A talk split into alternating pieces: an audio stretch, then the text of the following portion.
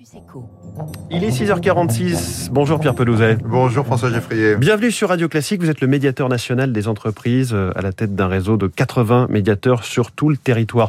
Les difficultés d'approvisionnement dont on a beaucoup parlé hein, ces derniers mois sur Radio Classique vous donnent beaucoup de travail en ce moment. Décrivez-nous la situation. Oui, effectivement, vous le savez, nos 80 médiateurs, leur rôle c'est quoi? C'est de faire de la médiation entre les entreprises entre entreprises et acteurs publics quand il y a une tension, une difficulté, quelque chose qui ne se passe pas bien. Et depuis un certain nombre de semaines, on voit monter les sujets autour des problèmes d'approvisionnement. Euh, de quoi s'agit-il? On a une reprise formidable, vous le savez, et tant mieux, la France en bénéficie pleinement, mais du coup, il y a une tension énorme sur les marchés de matières premières, sur le marché des semi-conducteurs, et du coup, on voit des acteurs économiques qui se retrouvent un peu coincés. Je pense notamment à des TPE, des PME, des artisans, Mmh. euh, qui ont d'un côté des fournisseurs qui leur disent bah, les, les prix que je t'avais proposés il y a un mois ou deux, c'est plus les bons. Maintenant, c'est plus 30%, plus 40%, plus 50%. Ça va aussi vite que ça. ouais. Ah oui, ça va très vite, ça va très vite. Et, et les délais que je t'annonçais, livraison la semaine prochaine, c'est plus la semaine prochaine, c'est dans un mois ou dans deux mois. Mm. Et de l'autre côté, vous avez des clients qui leur disent, bah attends, euh, monsieur le fournisseur, c'est bien, mais on avait un contrat à prix fixe, donc la hausse de prix, c'est pour vous. Mm. Et si en plus vous me livrez en retard, bah il y a un contrat qui dit pénalité de retard, donc je vous mets des pénalités de retard. Mm. Donc vous imaginez la position de ces PME, de ces TPE, de ces artisans coincés entre les deux. Du coup, ils nous appellent et on essaie de faire de la médiation aussi bien avec les fournisseurs qu'avec les clients. Quand vous me dites ils nous appellent, ça représente aujourd'hui un nombre conséquent, euh, grimpant de, de- des saisines qui vous concernent? Oui, on a été énormément saisis, évidemment, pendant toute la crise. hein. Je rappelle que fin 2019, on avait 1300 saisines dans l'année. 2020, on en a eu plus de 3500. Oui. Et l'an dernier, on a dépassé les 2000. Donc, vous voyez, on est sur des, des nombres importants de saisines. Et on voit que 10 à 20% de nos saisines depuis la fin de l'année concernent ces sujets d'approvisionnement. Quels secteurs euh, sont plus particulièrement concernés? Quel est le profil aussi des entreprises qui font appel à vous? Alors, le, le premier secteur qui a été touché, et d'ailleurs on a mis un comité de crise en place sur ce sujet, j'y reviendrai, c'est le BTP. hein. évidemment, c'est eux qui les premiers ont ressenti ces effets.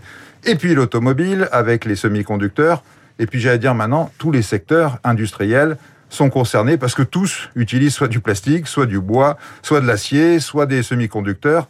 Donc on voit arriver ces tensions dans tous les secteurs aujourd'hui. Et le profil des entreprises, vous disiez, c'est souvent des TPE, PME. Euh, Vous savez, dans ces situations-là, et c'est là le sujet, on est souvent dans le rapport de force. hein. donc, euh, bah, si vous êtes en position du plus fort, vous imposez vos prix ou vous refusez les hausses si vous êtes client. Si vous êtes, euh, entre guillemets, le petit, eh ben, vous, vous prenez à la fois les hausses des clients et les, les hausses des fournisseurs et le refus de hausse des clients. Mm. D'où l'intérêt, un, de la médiation, et deux, de faire un appel à la solidarité.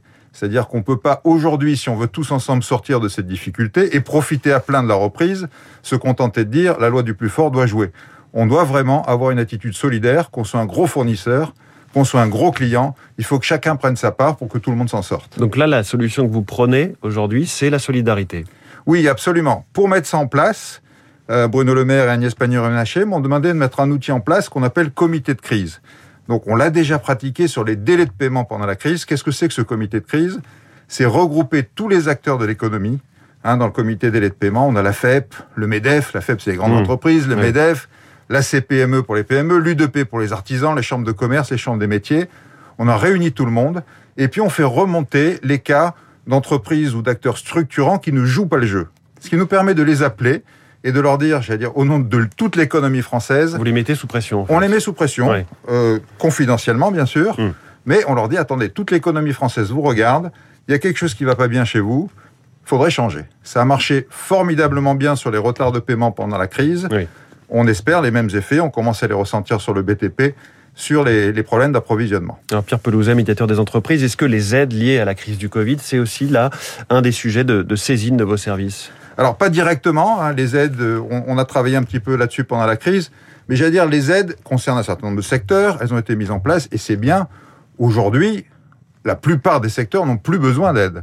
On repasse d'une économie, j'allais dire une économie assistée, il faut bien le dire comme ça, à l'économie réelle. Et dans ce cas-là, ce qui devient important, la trésorerie, c'est plus les aides, c'est plus le prêt garanti par l'État. La trésorerie, c'est les clients, Mm. c'est les fournisseurs.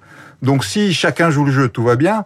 Si on commence à avoir des retards de paiement, à ne pas prendre en compte ces hausses de matières premières, à ne pas regarder ce qui se passe chez son fournisseur, bon, on va emmener tout le monde dans la catastrophe alors qu'on est sur un cycle positif. Autre sujet délicat qui s'est présenté à vous ces derniers mois, c'est le sujet des beaux commerciaux. Là aussi, c'est euh, prégnant en ce moment. Oui, oui, oui, ça fait partie des sujets qui sont montés pendant la crise.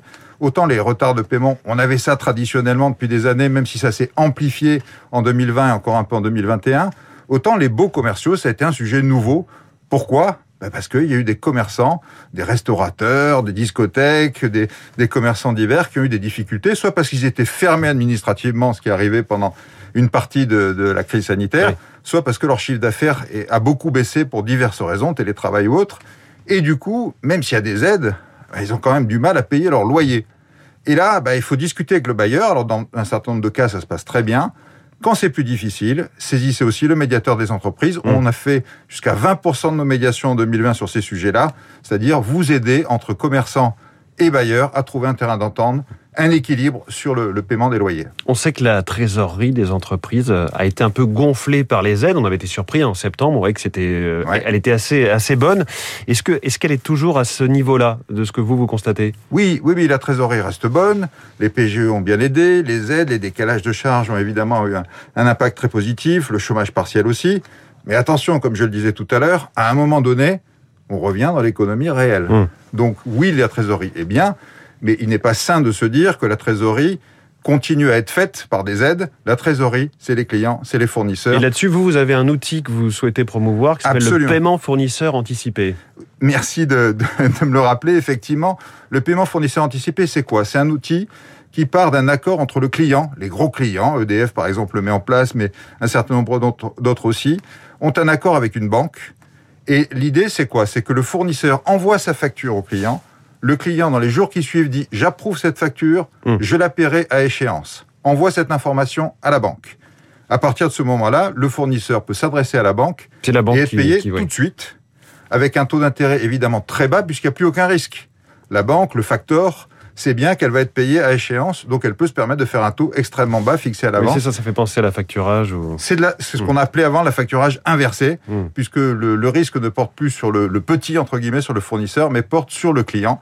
Et donc, c'est un programme qu'on promeut, qu'on pousse. On aimerait bien que toutes les grandes entreprises et administrations, il y en a certains comme l'UGAP qui le font, mettre ça en place parce que ça donne beaucoup de trésorerie aux petites entreprises. Et ben voilà, il y a des tensions, mais il y a aussi des outils. Merci d'être venu nous en parler ce matin sur Radio Classique. Merci à vous. Pierre Pelouzet, médiateur des entreprises.